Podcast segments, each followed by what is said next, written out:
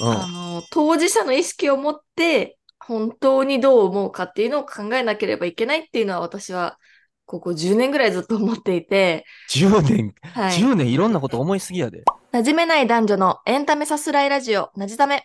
この番組は港区の劣等生の男女が不平不満や好きを語る番組です。元広告代理店勤務で現在 LA 留学中のアラサ女ナポップとエンタメ業界で働く美意識高めのアラフォー男インザフューチャーコータ。社会に馴染めずひねくれた二人のぼやきと大好きなエンタメについてのあれこれをお楽しみください。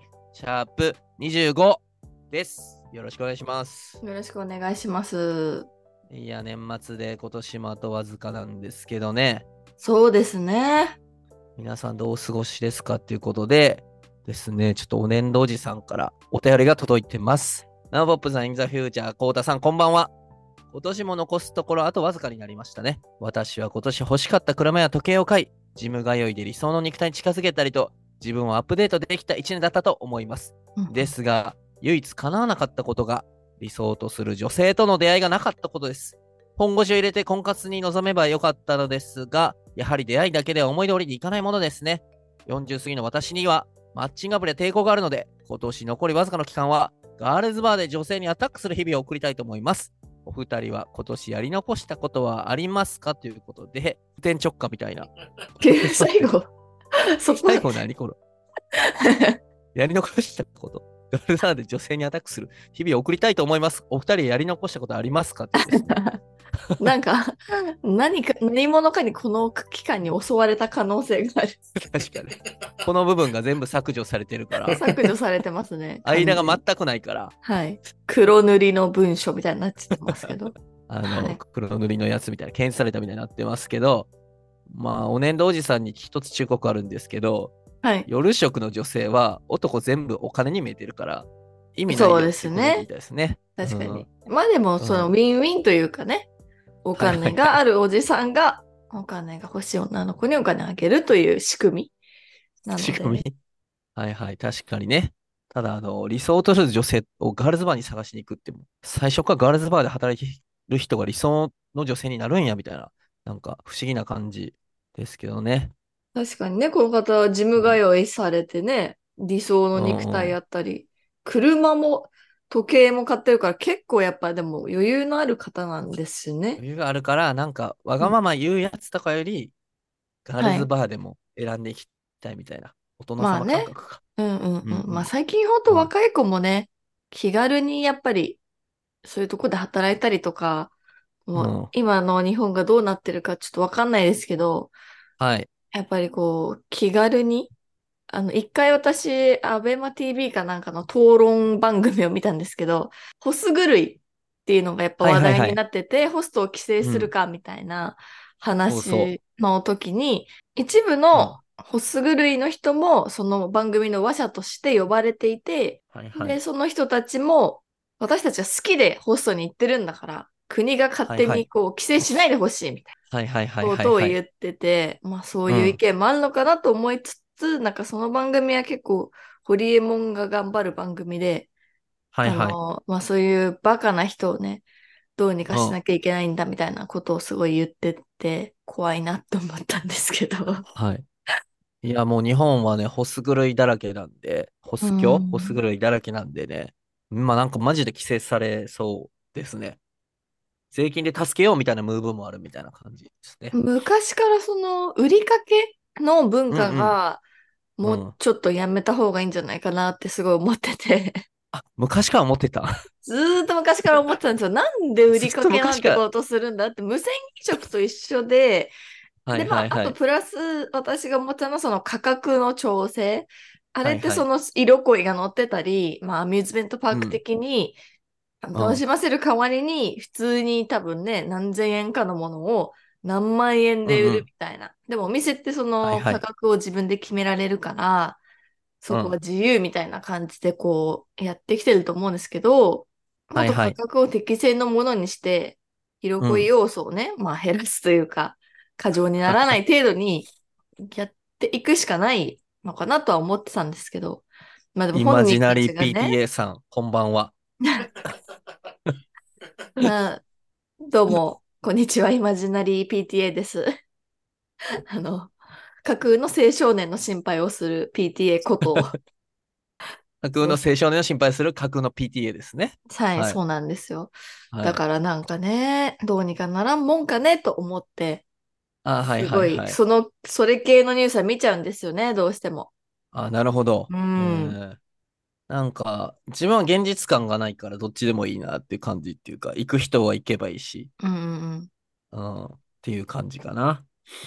うん。まあなんかね、だから逆があんまないですもんね、その、まああるかもしれないですけど、おじさんがキャバクラ通いして、それで病んでなんかオーバードーズするみたいなことってはいはいはいないじゃないですか。でも女子だ うとんその、あり得るから。色恋うんだとね。でも、あの、おじさんとキャバクラが多分売りかけができひんからやろね、それは。まあやっぱそうですよね。だからそこが問題かなと思って。うん。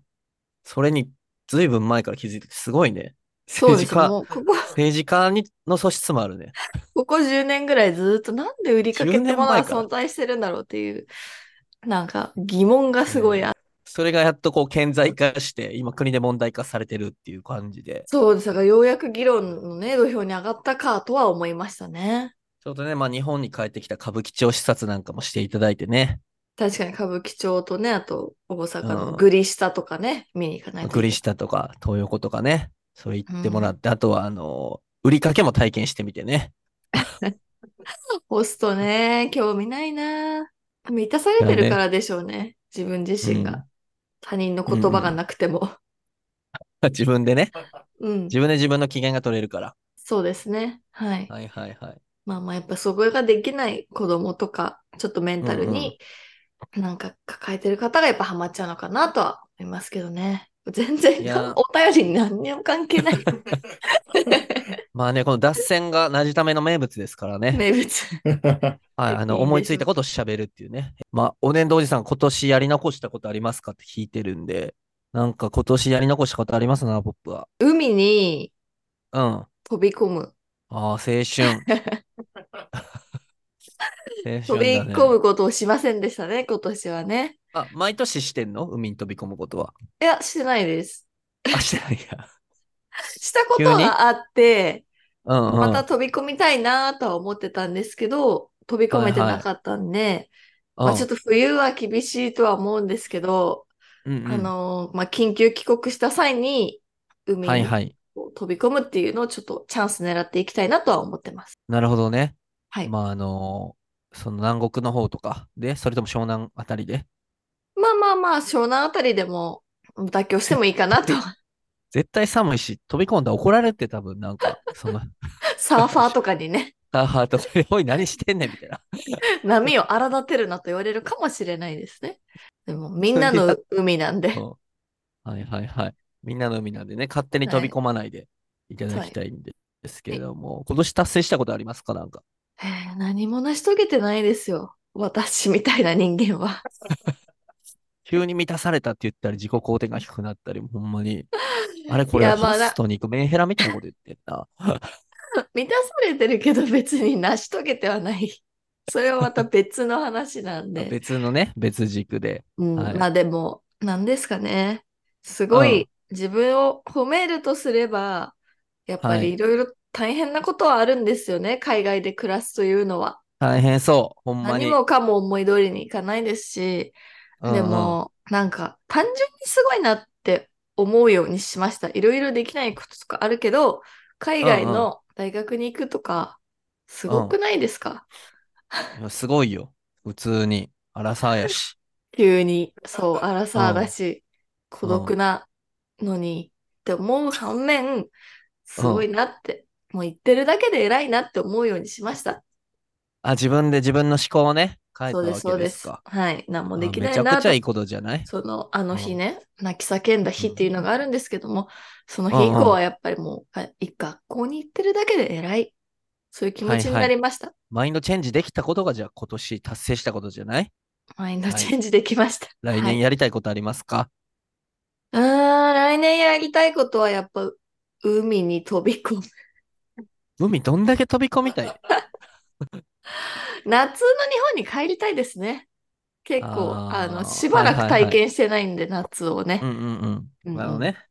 ジメジメとした感じとね、なんかセミが鳴いて、エモい感じね。はい。エモめの夏を。久保氏がはい。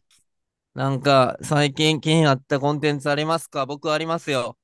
何でしょうか？映画、性欲です。映画性欲ね。正しい欲と書いて。はい。稲垣吾郎さん主演、えー、新垣結衣さんとダブル主演なのかな、うんうんえーそれでですね、浅井亮さん原作のですね、えー性欲、正しい欲と書いて、まあ今まさにナーポップが言った性欲がですね、気になはいるコンテンツでございます。ナーポップなんか気になるコンテンツありますか？あ 私気になるコンテンツですか？はい。は、あの、まさかと思うと思うんですけども、性欲です。まさかまさか奇遇ですな。奇遇です。ただ私はあの映画を見れていなくて、小説をね、読んでいまして、それを読み終わったので、ちょっとそのことを話したいなと思っております。わかりました。じゃあね、映画性欲と小説性欲合ってるか、あの、確かめていただきたいんですけども、はい。あの、正しい欲と書いて性欲はいろんな人物が出てくるんですけども、はい。まあ、めちゃくちゃ普通、普通っていう、ここで言うと普通っていう、まあ、我々、普通っていうのは何かっていうのも、この性欲は難しいんですけど、まあ、うん一般的なノーマルな思想の検事、ただ、離婚しそう、えー子供は不登校みたいな感じで、うんうん結構しんどい、えー仕事は頑張ってるけど家庭うまくいってない検事。あとは、水フェチの、えー水フェチのですね、えー男女2人組、田舎に住む男女2人組と、あとは水フェチの大学生と、あとは男性恐怖症の、えー大学生の女子大学生みたいな感じでいろんな人が出てくるんですけども、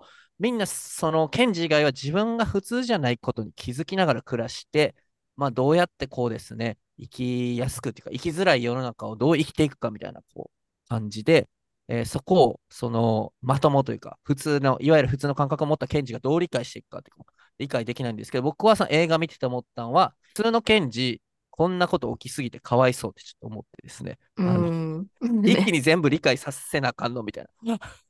いいんですけど、別にいろんな思想を持った人がいて、ただなんかあの、こんなに一気にこっち側が理解す、こっち側っつったらあれかな、変かな。あの、こんなに一気にいろんなことを理解させるのは、さすがにかわいそうかな。うんなんかその、映画ではその、ケンジが理解力ないやつみたいな感じで描かれてるんですけど、まあなんかいわゆる普通のおじさんですよね。ケンジは、そうそうあの、人をまあそういう裁くような仕事についてますし、うんうん。ケンジってなんか名前っぽく聞こえるけど、あの、職業のケンジですね。職業の検事。検事役の、警察官。そうそうそう。うんで、その、もう一つ思ったのが、あの、映画と小説って、これって話って似てる？あの登場人物は一緒ですね。あ、一緒ですか。はい。うんうん。で、まあなんか、検事の稲垣さん演じる検事の子供が小学生 YouTuber になって、フリースクールの人うんうんとなんか、嫁が仲良くなって、みたいな感じ？検事の嫁が仲良くなって、全くその小学生 YouTuber っていうことを学校も行かずに YouTuber やってる人のことを理解でき、みたいな感じになって、まあそこが離婚っていうか、調停、そう、そのトリガーになっちゃうみたいな感じですかね。少年革命家みたいユタポン、ユタポン、ユダポン、ユタポンみたいな感じじゃなくて、あもっと優しい感じやった。うん。ただ可愛い子が可愛く YouTube やってるっていう感じで、なんかより、その、なんか少年革命家目指してるんだったら怒りたい気持ちわかるけど、なんか、そこはやらしてあげればいいやん、みたいな感じの描き方になってた。ああ、そうなんですね。そう、小学校に行けない理由を YouTube にしてませんでしたか？小学校に行かない理由は YouTube にしてた。えっと、少女 YouTuber がいて、えっと、小学校なんか行かなくても生きていけるよ、みたいな言ってて、えそうそう。稲垣吾郎が、いや、こんなやつは詐欺師やで、みたいな。騙されたらあかんで。この社会のバグやから、詐欺師やから、みたいな感じでうん、諭すけど、お母さんと、えっと、学校に行けてない子供はもうちょっと、フリースクールの若男の手を借りながら、YouTube を始めていくみたいなん感じで、ちょっとそこに、まあなんか小児性愛者とかもいるから気をつけてね、みたいな感じの。なんか、ナーポップはこれ見てどんな感想を抱きましたか？そうですね。簡単に言うと、今、うん。その多様性っていうのがすごい取り立たされていて、まあ、その一方で、多様性、多様性って言ってるけど、中には孤立してる人たちもいて、はいはいまあそういう人たちは、多分、うん。あの、違う星に留学してるみたいな気持ちうんうんっていうのが小説に出てくる、何回か出てくるんですけど、映画でも言ってた。うん、そのうん違う星に留学してるような気持ちで、まあ、でも生きてるみたいな。生まれちゃった以上生きていくしかない。でも自分がちょっとはいはい。周りとは違うってことを認識しながらも生きていくみたいな人たちをいろんな角度から焦点当てて、で、こうみんなに考はいはいえさせられるっていうような話なのかなと思いつつ、何が普通かっていう話で、おそらくまあこの物語で普通とされてるのは、その異性愛者で恋人同士になって、そして結婚して子供を産んでみたいなことこそが真の幸せって思ってる人たちがまあ普通。それがそうん。の稲垣さん演じる役の人とかはもうそれで学校、子供生まれて子供学校行って幸せな家族みたいなのがまあ普通と思ってる人。っていうところがステレオタイプとして描かれてるとは思うんですけど、はいはい。それに対しては私もすごい、あの、ヘドが出るというか、あの、すごく、あの、思っていたところやっぱりありましたので、逆にそれは普通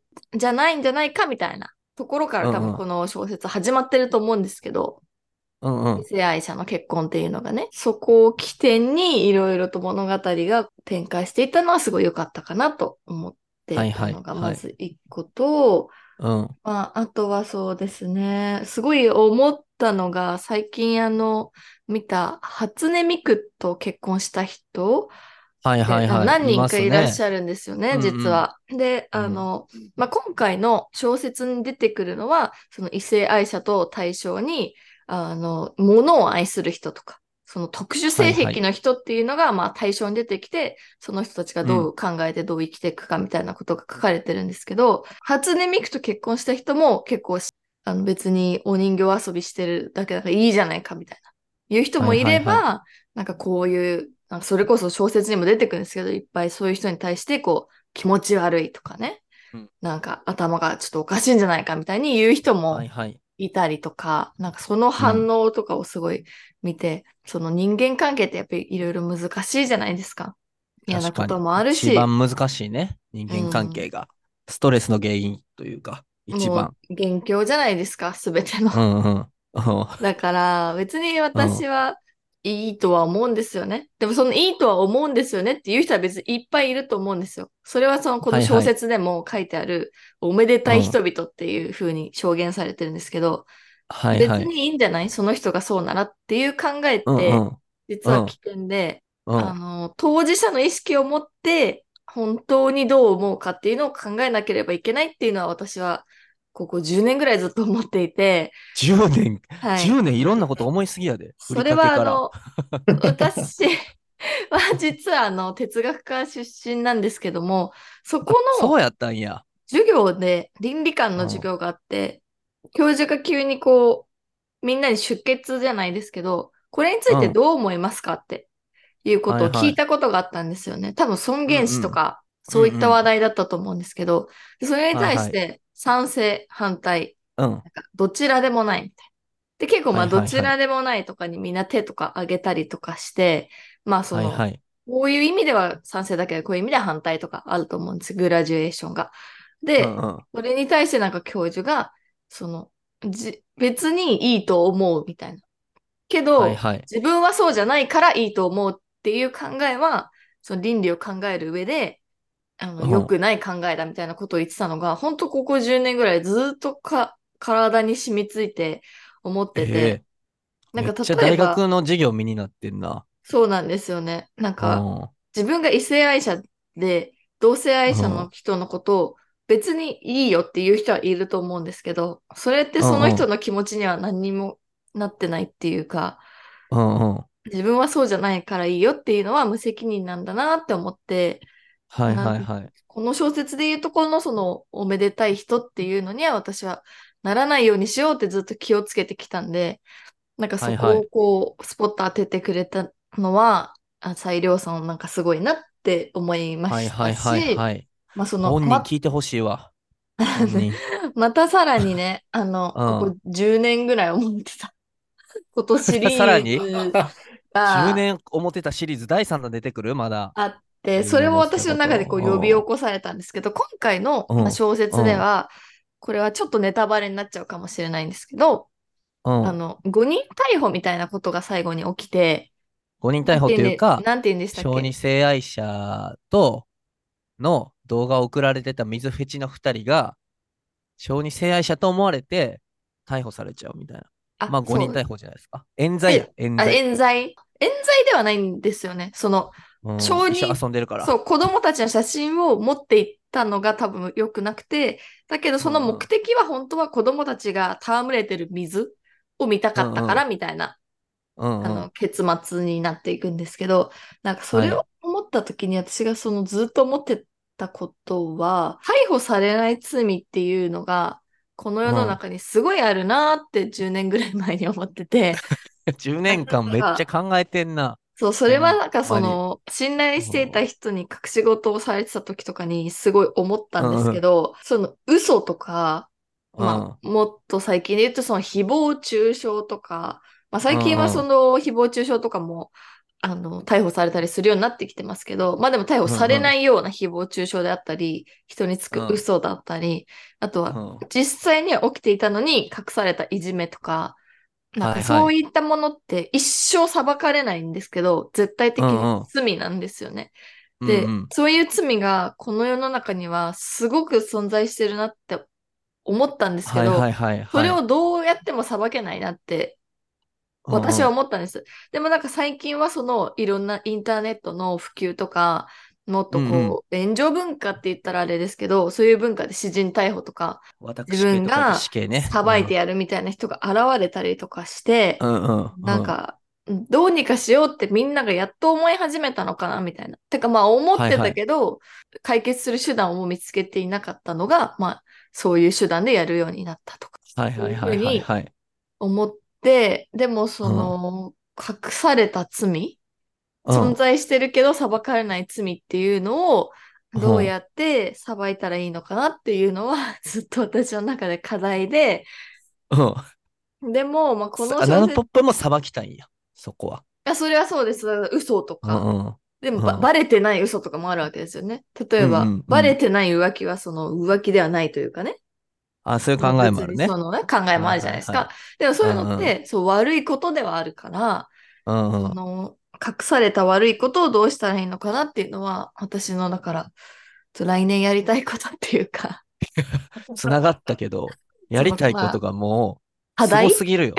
や、やが未来とと同じことやりたいってことやんな。うーん、だから難しいなって思いつつ、まあ、小説は小説で、うん。一応ハッピーな結末を迎えてて、そういうそのはいはい。特殊性癖を持ってる人同士が、例えば普通から外れてるとされてる人たちであっても、手を取って共に生きていくことができれば、そこに少しの幸せはある、みたいな終わり方なんですよね。うんだから、そうですね。映画もなんかその考えさせられるけど、もうネタバレ上等で言ってますけど、いなくならないからっていう、楽器が言って終わるんですよね。映画はそこで終わる。小説はどうやって終わるのか知らんけど。そうですね。結末はちょっと違いますけど、小説とは。うん。